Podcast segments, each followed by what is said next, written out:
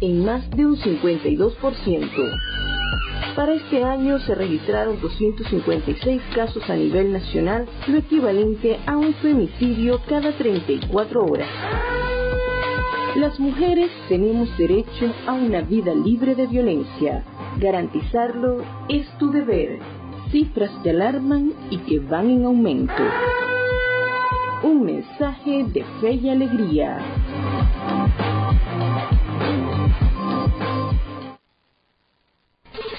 Nuestra misión es mantenerte informado. Por eso, cada 30 minutos, desde las 9 de la mañana hasta las 5 de la tarde, te presentamos nuestros avances informativos para que estés siempre al día con las noticias más recientes del país. ¿Qué tal si nos unimos para salvar la educación? Para que los centros educativos también sean itinerantes y con estrategias alternativas puedan atender a los niños, niñas y jóvenes que no acudan a la escuela formal. Por los niños y niñas, por el país, fe y alegría, Alianza por la Educación.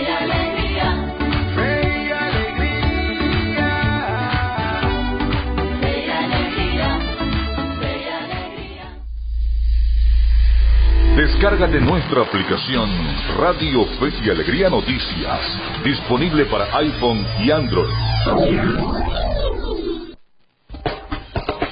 Seguimos con En este país por la Red Nacional de Radio Fe y Alegría.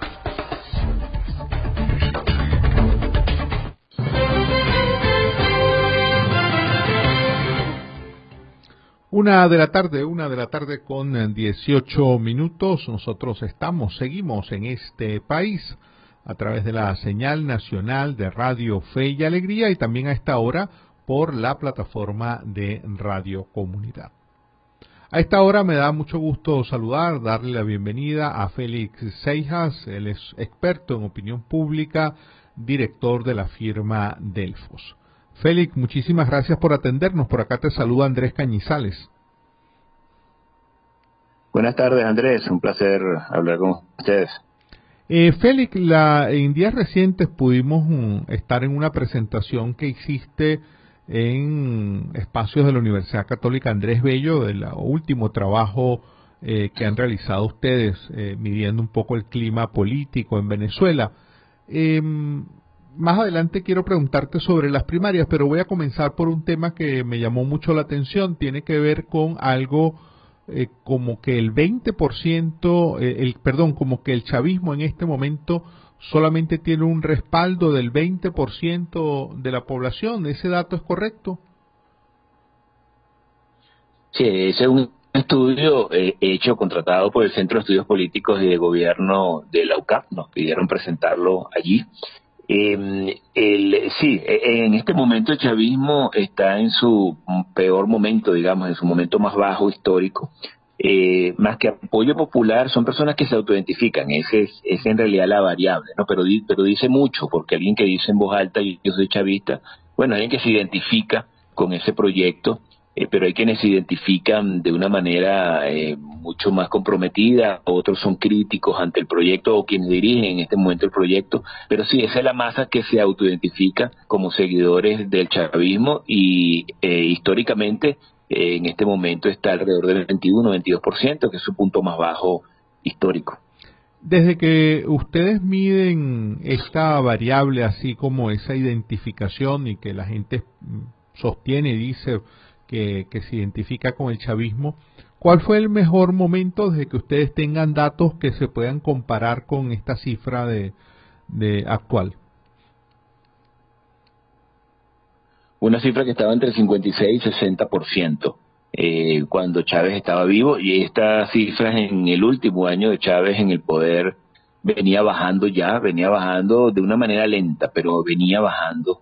Eh, luego cuando fallece Hugo Chávez, eh, esta cifra baja un daño importante en ese momento. Luego continúa bajando de manera lenta hasta, bueno, la crisis del 2014, donde, donde ya empezó a bajar de una manera mucho más pronunciada, hasta situarse ya desde hace unos seis años alrededor del 25-30%, pero ha continuado cayendo y bueno, ya está registrando números alrededor del 22%. Mm. Y mm, en la gente que yo sé que ustedes además de encuestas también hacen eh, grupos focales, es decir, hacen trabajos de investigación cualitativa. La gente que se identifica en este momento con el chavismo, con el gobierno de Nicolás Maduro, eh, ¿qué es lo que le conecta a, la gente que, se, que está en ese sector político? ¿Por qué tienen la, la camiseta, digamos, puesta del chavismo en este momento? Bueno, hay quizás dos cosas principales. No, una es la identificación con lo que prometía, ofrecía, el proyecto que ellos asocian que Hugo Chávez quería llevar a cabo. Eh, bueno, eh, más allá de saber exactamente lo que eso significa, la gente siente que aquello era algo eh, con la etiqueta social, eh, con la etiqueta eh, que los involucraba a todos, con, con, la etiqueta de repartición equitativa de, de, riquezas.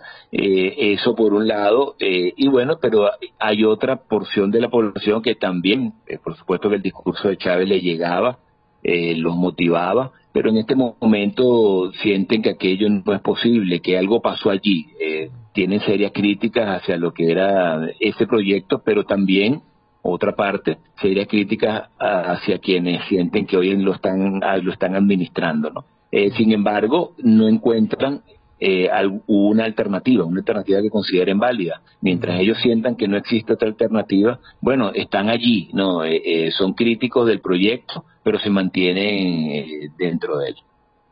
Hay, hay algo que hemos visto eh, eh, y quería preguntarte si eso también ustedes lo han medido de personas que se identifican como chavistas pero no maduristas, es decir, que personas que reivindican, se conectan con lo que fue, digamos, Hugo Chávez, pero al mismo tiempo son críticas y no comparten lo que hace el, el gobierno de Nicolás Maduro. ¿Eso también está medido por ustedes?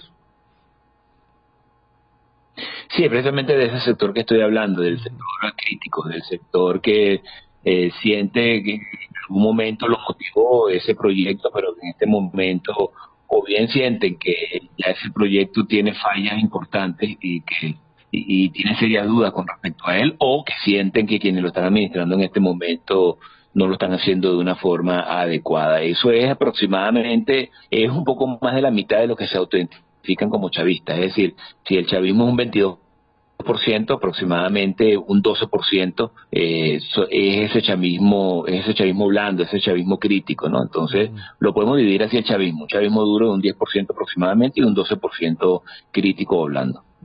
Pero aún ese chavismo blando no se siente captado, digamos, por eh, figuras o por discursos o por propuestas opositoras sienten curiosidad, eso sí, no, ellos están atentos, ellos quisieran que existiese una alternativa, porque su principal motivación, su principal aspiración es recuperar las condiciones de vida que sienten que han perdido de manera de manera importante. Entonces, sí, ellos tienen ese deseo, tienen curiosidad de ver qué cosas ocurren en otras partes y bueno, eh, si llegan a encontrar alguna opción que consideren válida, que consideren que les entusiasma, pues sin lugar a dudas eh, cambiarían electoralmente su posición. Eh, conectando este tema que hemos que estamos hablando, Félix, eh, con el tema de las primarias, ¿es previsible que personas que se identifican como chavistas voten en las primarias?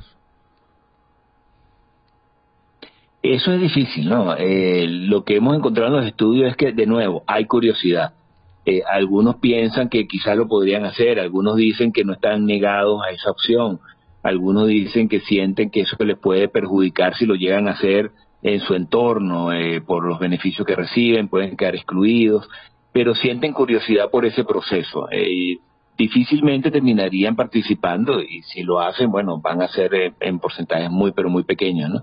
Pero la curiosidad está allí, es decir, están atentos a qué está ocurriendo fuera de su propia caja. Mm.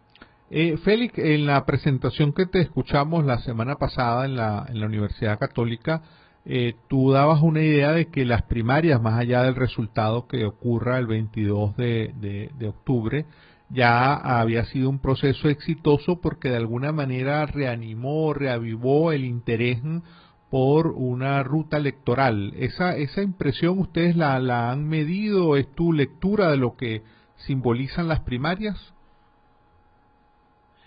Sí, es la lectura de todos los datos que vamos viendo, ¿no? A diario. la primaria trajo la idea de una elección que se podía ver lejano, que incluso la gente ni, se acordaba de ella, porque veníamos de ya unos años eh, donde la gente siente que una una posibilidad eh, que veían eh, clara, bueno, eh, sencillamente no se cumplió. incluso la gran estructura opositora, que era la Mesa de la Unidad Democrática, se desdibuja, desaparece.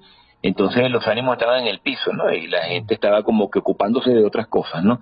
El tema de la primaria reavivó esa idea de la posibilidad de luchar por una elección presidencial eh, alrededor de un movimiento unitario que pareciera despertar, es decir, algo nuevo está ocurriendo, algo se está moviendo, hay factores eh, importantes, opositores poniéndose de acuerdo, tratando de sacar un candidato unitario, pareciera que hay una cierta renovación de esos cuadros de liderazgo, entonces todo esto despierta de nuevo la, la el ambiente de la gente, ¿no? no estamos hablando como, como, hemos comentado en muchas ocasiones, no estamos hablando de una gran fiesta electoral en la que va a participar el 90% del padrón electoral como si fuese una decisión presidencial, no, eso no existe en elecciones primarias en ningún lugar del mundo, ¿no? Estamos hablando, sí, de una gran expectativa con respecto a ese nuevo despertar de la oposición, a ese nuevo movimiento que la gente siente que está ocurriendo. Y ahí sí estamos hablando de más del 60% de la población en este momento pendiente de qué cosas están ocurriendo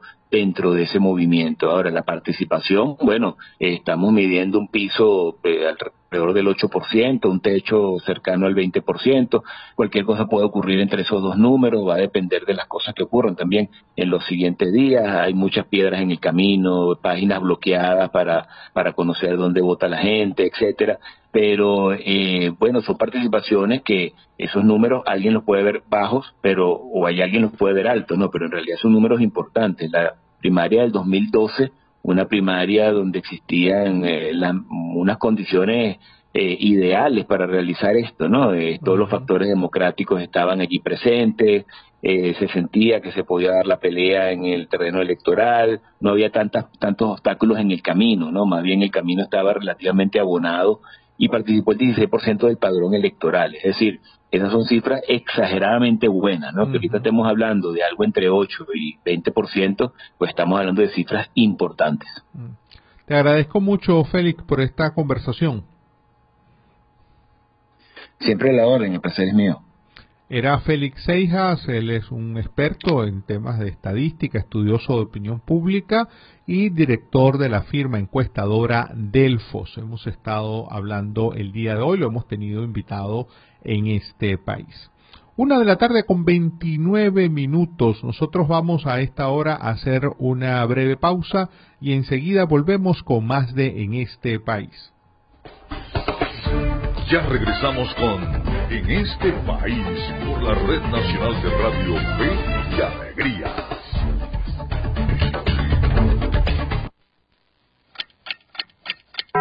Una de la tarde y 29 minutos. Sube el volumen a tu con alegría. Somos Radio Fe y Alegría Noticias.com.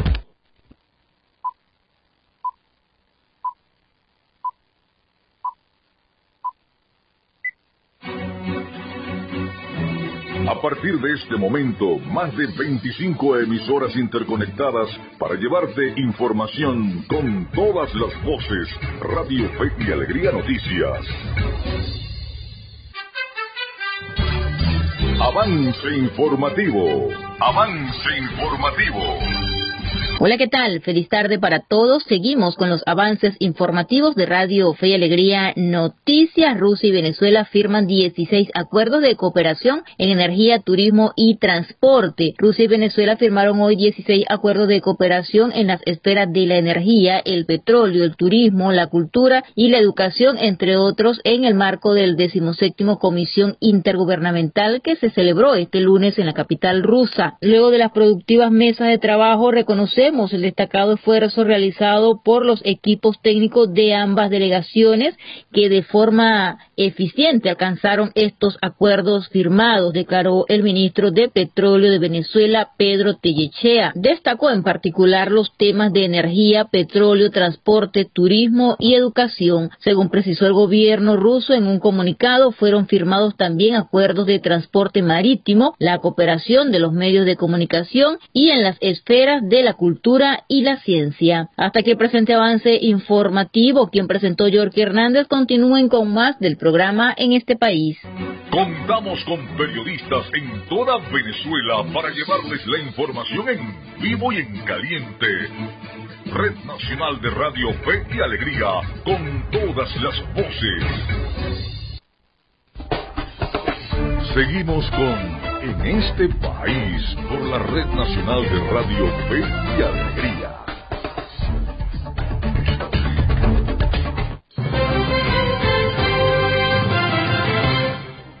Una de la tarde con 32, una con 32, seguimos nosotros en este país.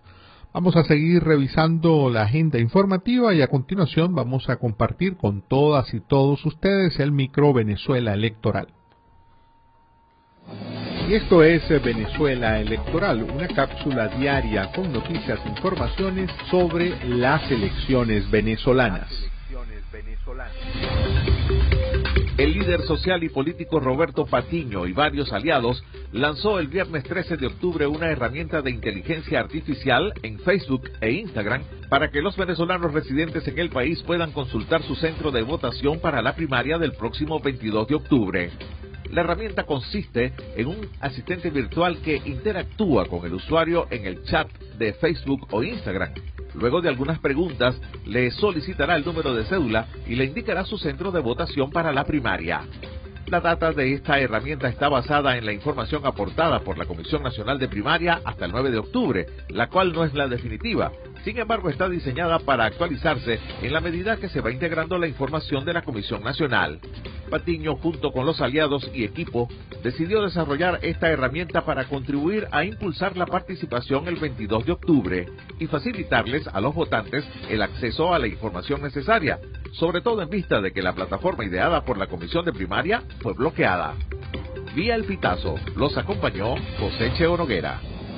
Escucharon Venezuela Electoral. Pueden seguirnos en las redes sociales del programa en este país. En este país. Una de la tarde con 33 eh, minutos. Muchísimas gracias a nuestro colega Cheo Noguera por este micro. Vamos a seguir revisando qué cosas son noticias. A esta hora tenemos un reporte de nuestra colega de la Red eh, Nacional de Radio Fe y Alegría, la colega Luz Colmenares. Nos reporta desde el estado Táchira. Escuchemos. Saludos y gracias por este contacto. La directora de Semtur, Carola Núñez, indicó que en este mes de octubre se realizará la edición número 14 de la Semana de la Moda y el Turismo, lo cual enaltece el talento tachirense en diversos ámbitos.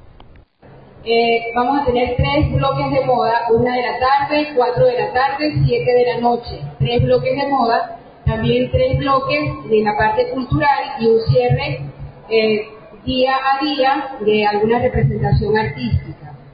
Todos eh, siempre buscando, buscando de que cada día eh, agradar con, la, con la presentación, con el programa, en el vínculo directo, eh, ya sea como es entrada también, entrada libre, cada diseñador, cada marca que está presente tendrá sus propios invitados.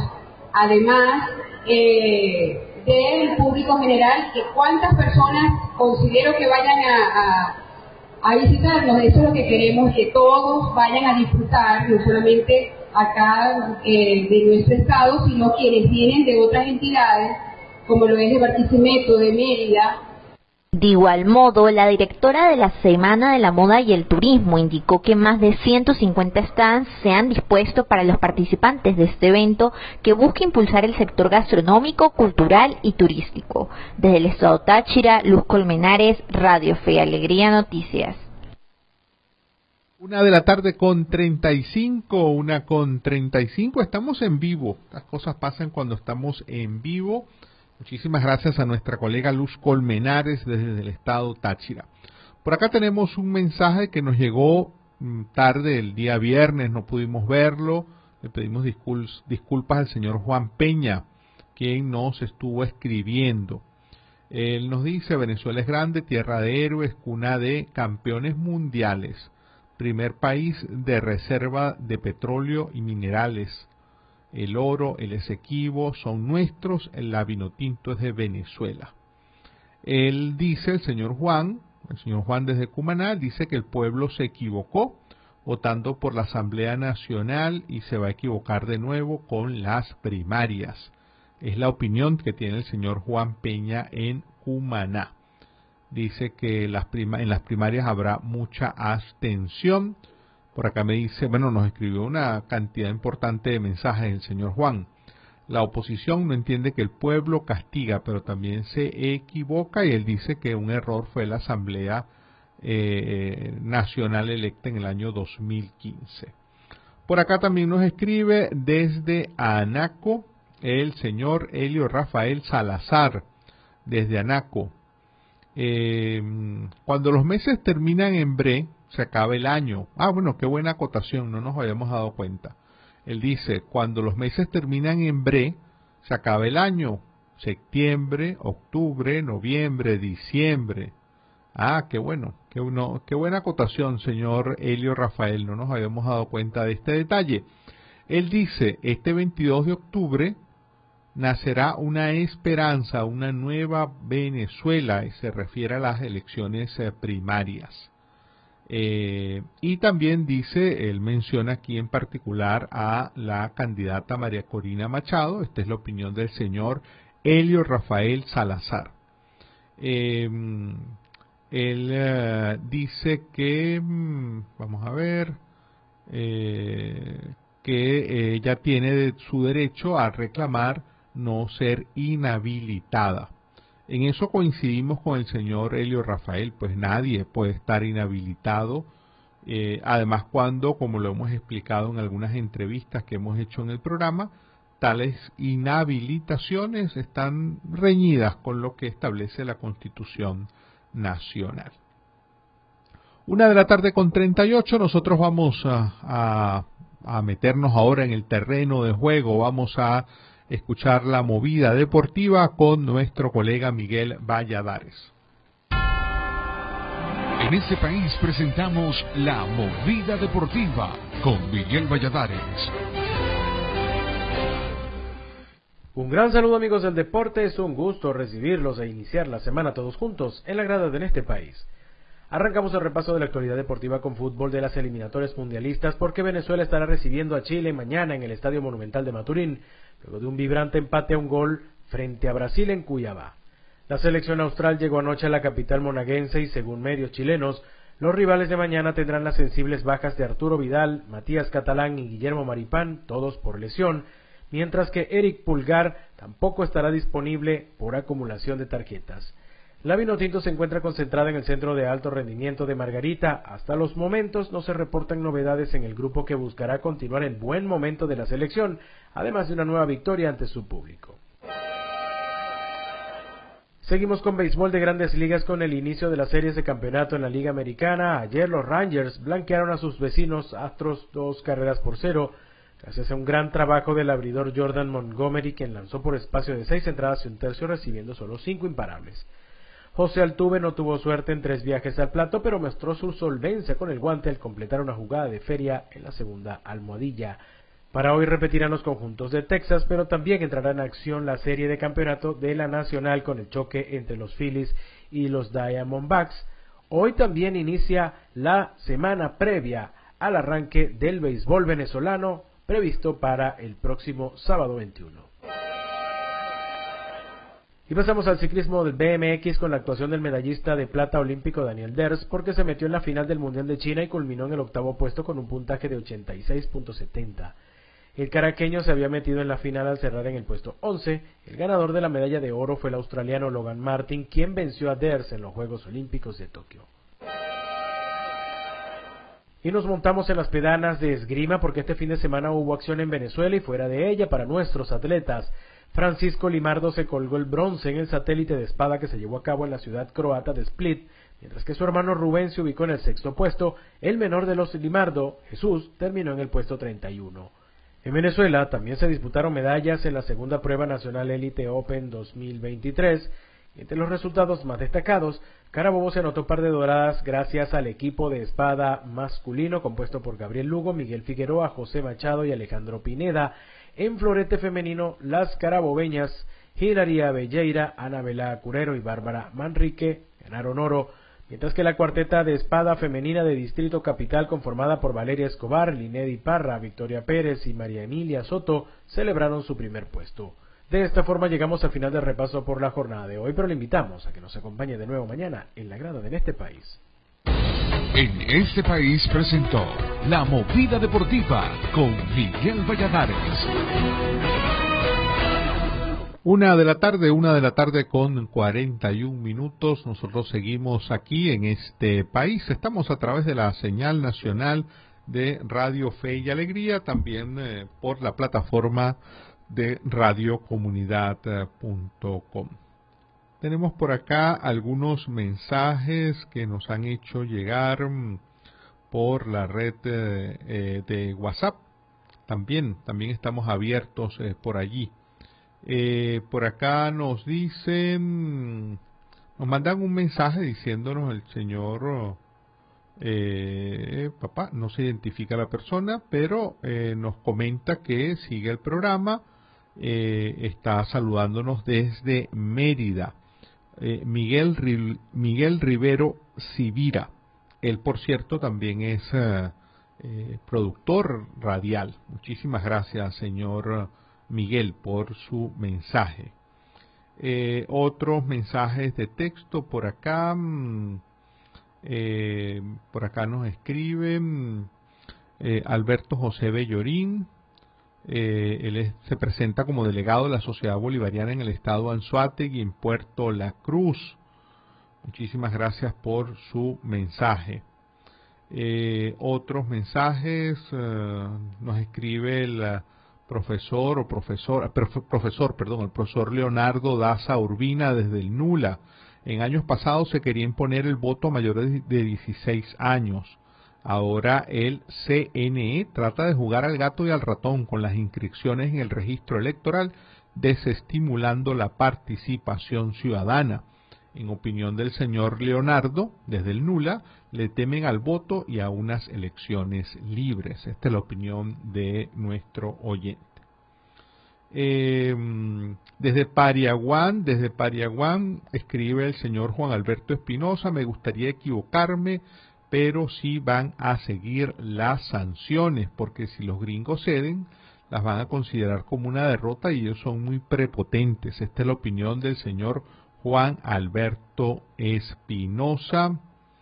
Eh, por acá él da una opinión, él dice que el grupo jamás son unos patriotas. Esta es la opinión del señor Juan Alberto Espinosa. Eh, pues, señor Espinosa, respetamos su punto de vista, nos hemos guiado por lo que han venido estableciendo varias organizaciones internacionales en relación con este grupo. Eh, una de la tarde con 43 minutos. Nosotros vamos a hacer una muy breve pausa, pero antes de irnos a esa pausa les dejo con el micro Medianálisis Informa. Les eh, presentamos Medianálisis Informa, noticias locales y regionales sobre democracia y ciudadanía. Y ciudadanía. En la Plaza El Balancín de Maturín, Estado Monagas, se realizó la segunda jornada abierta de consulta pública para recibir las propuestas y avanzar en el proceso de reforma y creación de ordenanzas municipales en el marco del Plan Integral Tributario impulsado por la alcaldesa Ana Fuentes. En la actividad se abordaron 16 ordenanzas en materia de tributos con base a lo establecido en la nueva Ley Nacional de Coordinación y Armonización Tributaria. Carmen Martínez, presidenta del Consejo Municipal de Maturín, expresó que la consulta se realizó en sí mismo y con una amplia participación de la juventud, adultos mayores, comerciantes, emprendedores, amas de casa y en general los peatones que se desplazaban por este punto de la ciudad. Destacó que las 16 ordenanzas en escrutinio serán ajustadas con las sugerencias que ofrece el pueblo y en los encuentros gremiales con expertos. Vía Periódico de Monagas, los acompañó José Cheo Noguera. Y esto fue Medianálisis Informa. Puedes seguirnos en las redes sociales, somos arroba medianálisis o visitar nuestra página web www.medianálisis.org. Ya regresamos con En este país por la Red Nacional de Radio Fe y Alegría.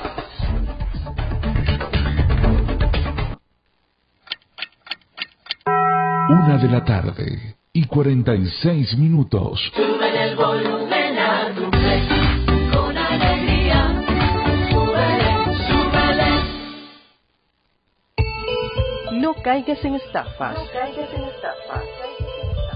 Fe y Alegría no está llamando a su audiencia para solicitar información confidencial.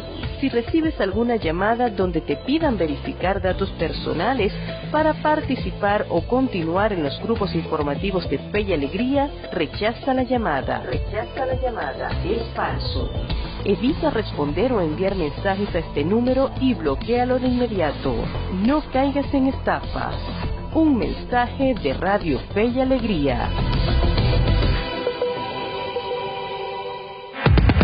Descárgate nuestra aplicación Radio Fe y Alegría Noticias, disponible para iPhone y Android.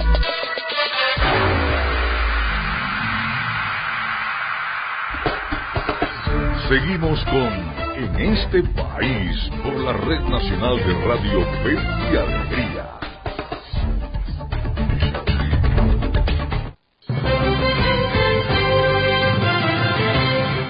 Una de la tarde con 47 minutos, una con 47.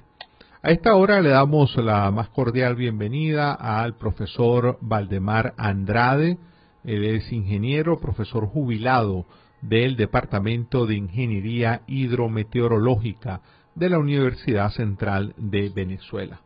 Muy buenas tardes, eh, profesor Valdemar. Por acá le saluda Andrés Cañizales. Buenas tardes, Andrés, para ti y todos tus escuchas. Eh, profesor eh, Valdemar, se habla mucho del niño. ¿Podría explicarnos eh, a esta fecha qué se sabe del niño exactamente para, para esta, esta edición, digamos, que, que, que nos toca y que ya algunas personas pronostican que nos va a castigar? ¿Es cierto eso? ¿Podría darnos un detalle de qué podemos esperar en Venezuela en relación con el fenómeno eh, climático del niño? Sí, cómo no. Mira, el niño es un fenómeno eh, que se inicia con el calentamiento de la masa oceánica del Pacífico que se va moviendo eh, desde eh, Australia hacia la costa occidental de la América del Sur. Ese calentamiento eh, incide sobre la atmósfera y eh, en diferentes localidades o genera lluvia, más lluvia o genera menos lluvia. En Venezuela, el 75% de las veces que ha ocurrido un evento niño eh, genera menos lluvia de lo normal.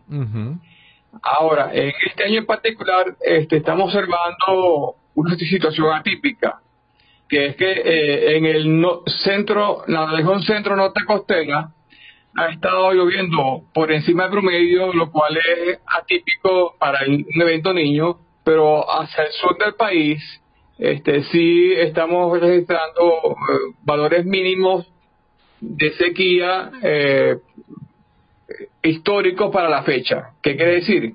Que, por ejemplo, el nivel del Orinoco, en los diferentes sitios de observación, estamos observando niveles mínimos históricos para la fecha, igual que en el río Caroní, estamos observando cabales mínimos históricos para la fecha del año.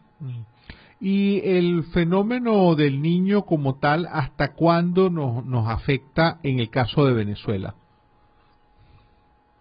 Bueno, normalmente este mm, va desde julio de, de un año hasta el mayo del siguiente año. El efecto más importante básicamente es eh, en la época de lluvia, eh, que sería desde julio hasta octubre, hasta, hasta noviembre, y de ahí en adelante este, disminuye el efecto hasta el siguiente año.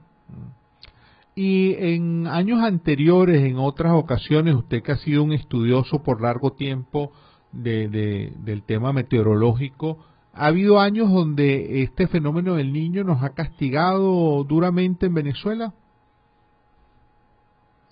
Sí, sí, los últimos años en que hubo evento niño, que fue en el año eh, 2019, este, estuvimos muy por debajo del promedio, en el 2015 eh, mucho más todavía, y eh, hubo un niño en el 2004 que estuvo por encima del promedio. Sí, normalmente, como dije, el 75% de las veces, cuando hay niños, tenemos un año seco o por debajo del promedio, y tan solo un 25% de las veces está por encima del promedio. En el caso nuestro, en la región centro-norte costera, pareciera que este año el evento niño va a estar por encima del promedio, seguramente debido a un calentamiento que ha habido en el Océano Atlántico, que también ha originado menos ondas tropicales y también menos este, huracanes en, el Caribe, ¿no? Mm.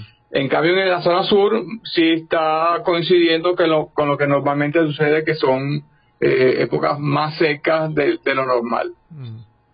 Y en relación, digamos, profesor Valdemar, en relación con eh, el, comportamiento del clima en el corto, en el corto plazo en, Venezuela, eh, ¿habrá que sacar paraguas en estos días próximos? Sí, bueno, hasta en octubre, hasta ahora registrado en la UCB, se han registrado eh, 146,3 milímetros de lluvia hasta esta mañana. Eso representa 146,3 litros por metro cuadrado. El promedio histórico de octubre es de 124,4 milímetros. Es decir, que hemos superado ya ampliamente el valor promedio mm, de, para este año. También se registró la máxima lluvia diaria el 5 de octubre, que fue de 55,5 milímetros. Eso equivale a 55,5 litros por metro cuadrado. Eh, en Caracas o en la región centro-norte costera, lluvias mayores que 30 mililitros ya comienzan a eh, ocasionar inundaciones y algún percance que no es no, no, normal, ¿no? Mm. Este, este año eh, pensamos que va a terminar, todavía nos queda un mes de lluvia y pensamos que va a terminar muy por encima del promedio. Mm. Eh, profesor, no sé si quiere agregar alguna, alguna otra información que le parezca relevante. Bueno, sí, este, hemos tenido bastantes días de lluvia consecutivos y muy por encima del promedio. Hay que considerar este, que en las zonas con, en las zonas altas o con altas pendientes, eh, los suelos están bastante saturados y podría haber aquí algún movimiento de masa o algún movimiento de suelo.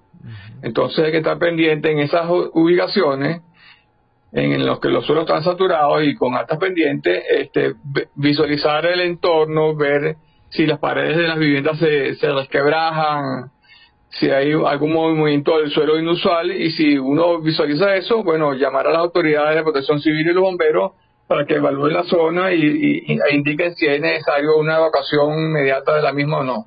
Mm. Muchísimas gracias, profesor, por su tiempo. Bueno, gracias a ti, Andrés, y un saludo a todos tus escucha.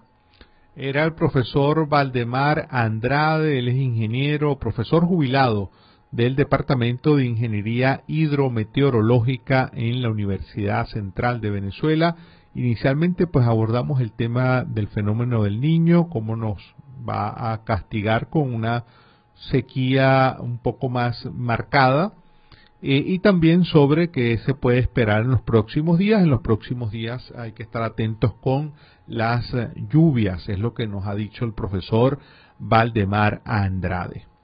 Una de la tarde con 55 minutos nos detenemos aquí en algunos titulares eh, que vemos eh, en la página de elestimulo.com. Acá destacan, destacan entre otras noticias, bueno, una noticia internacional, pero que tiene conexión con Venezuela, dado que en Ecuador vive un volumen muy alto de venezolanos. Ecuador tuvo ayer segunda vuelta. El empresario Daniel Novoa ganó la elección y derrotó a Luisa González, em, candidata y persona muy cercana al expresidente Rafael Correa. Estas elecciones, eh, pues, terminaron siendo bastante sorpresivas según lo que hemos podido ver en la prensa internacional, dado que Daniel Novoa prácticamente no figuraba en las encuestas, tuvo un ascenso de prácticamente 20 puntos en cuestión de 10 días. Esto a propósito de un debate televisivo en el cual él apareció y eso generó un impacto muy positivo sobre alguien prácticamente desconocido, aunque el apellido Novoa se relaciona con este hecho. Es, eh, él es miembro de la familia más rica de Ecuador y su papá, el mm, empresario bananero Álvaro Novoa, fue candidato a la presidencia de Ecuador en cinco ocasiones. Así que está muy destacado este tema, eh, y además en el caso de, de pues, tantas familias eh, que tienen tantas familias en Venezuela que tienen familiares directos en Ecuador, pues los temas de esos países ya también han pasado a ser temas nuestros de en este país. Una de la tarde con 57 minutos. Nosotros eh, queremos invitarles a que nos acompañen. Ya nos estamos despidiendo. Eh, queremos invitarles a que nos acompañen esta noche cuando tendremos la segunda emisión de En este país en horario nocturno por las emisoras de Radio Fe y Alegría. También les queremos invitar cordialmente a que mañana, mañana martes, eh, nos acompañen entre una y dos de la tarde, cuando estaremos de vuelta con la emisión meridiana de En este país. Hasta entonces. Este. Así culmina por el día de hoy en este país, un programa conducido por Andrés Cañizales junto a Miguel Valladares, acompañados por los periodistas y comunicadores de Radio Fe y Alegría, Red Nacional. Hacemos periodismo comprometido con la democracia.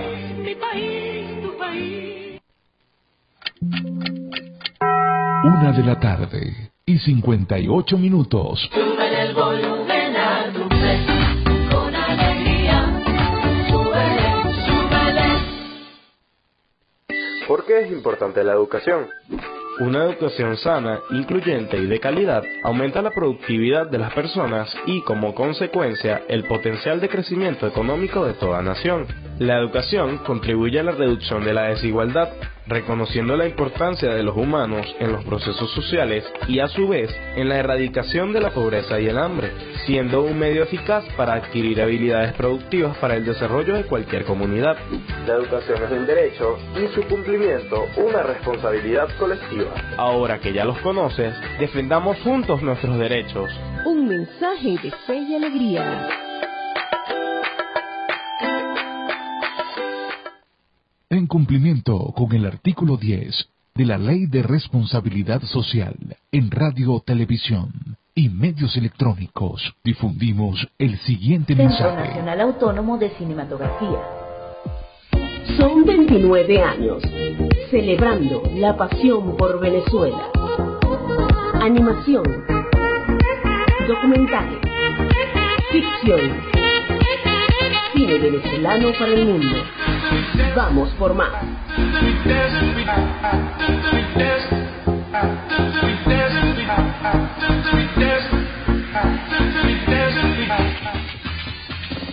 En la FM de todas las voces, hacemos publicidad.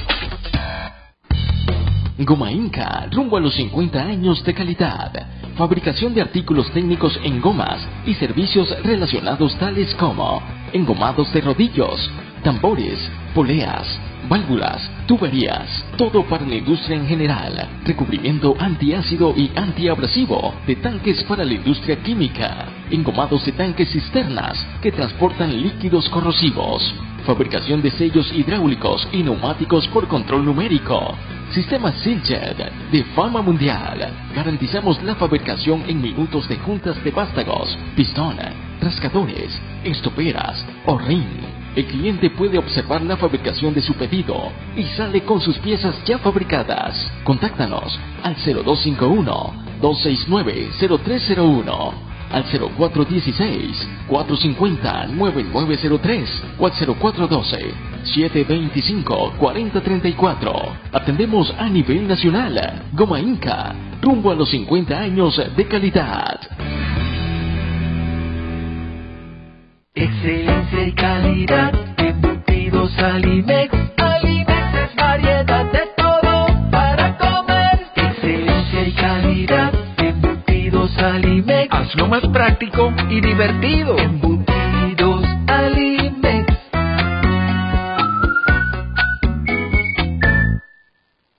Fin de espacio publicitario. Me compré este celular y según y que tiene inteligencia artificial y se llama Siri. Voy a echarle que era Siri. Oye Siri, ¿qué hago con mi vida? Lo primero que debes hacer es culminar tus estudios. El IRFA ahora se llama Educomunicación y te brinda la oportunidad de culminar tus estudios en diferentes modalidades que se ajustan a tu ritmo de vida. Síguenos en arroba sin salón FIA. ¿Puedo ayudarte en algo más? Chamo, esto no lo sabía yo. Gracias Siri. Apúrate. Voy corriendo de una Siri. Fe y alegría de comunicación. Rumbo a los 10.000 participantes. Mayor información 0251-441-6751. Cumplimos 15 años en el corazón de los larenses. Ra- Radio Fe y Alegría. 97.5 FM, tu radio. El siguiente es un programa recreativo. Recreativo. Con elementos de lenguaje, salud, sexo y violencia tipo A. Puede ser escuchado por niños, niñas y adolescentes, sin la supervisión de sus madres, padres, representantes o responsables. Radio Fe y Alegría con todas las voces.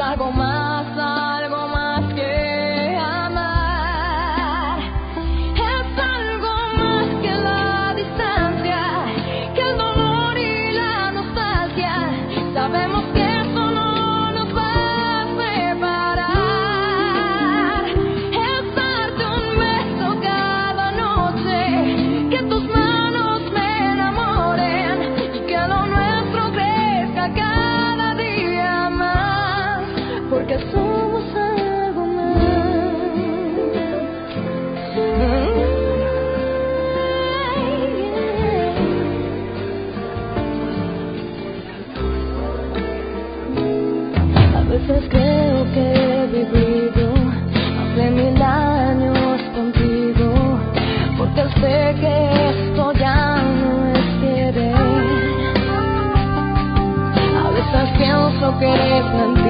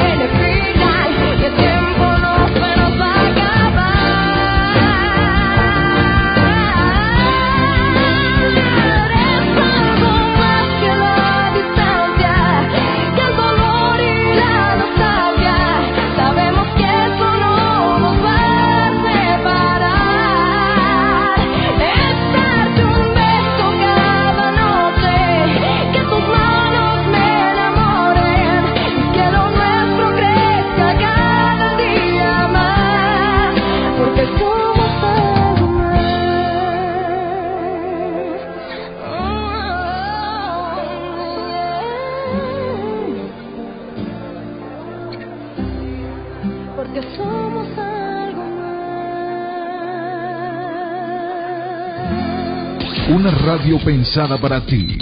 Radio Fe y Alegría, con, todas las voces.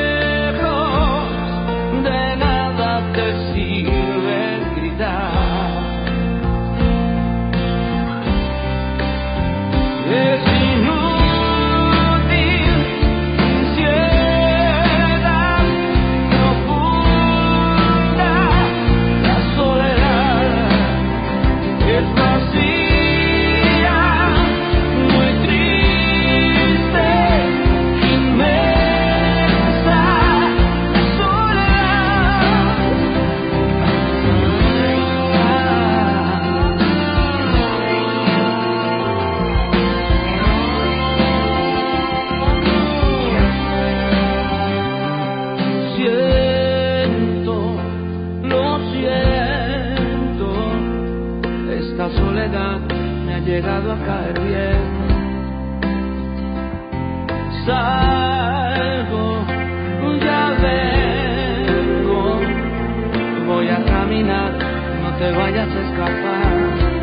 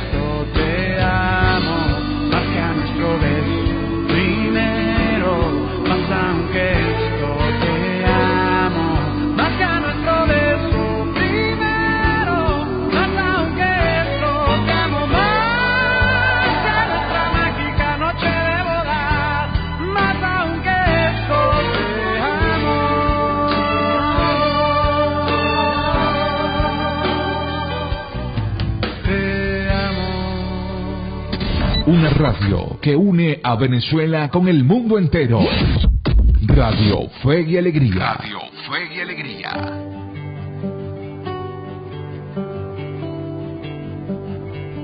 En esta noche no me toca ser el que te ama, ni nos toca ser juntos la cama, ni la cubierta este reloj.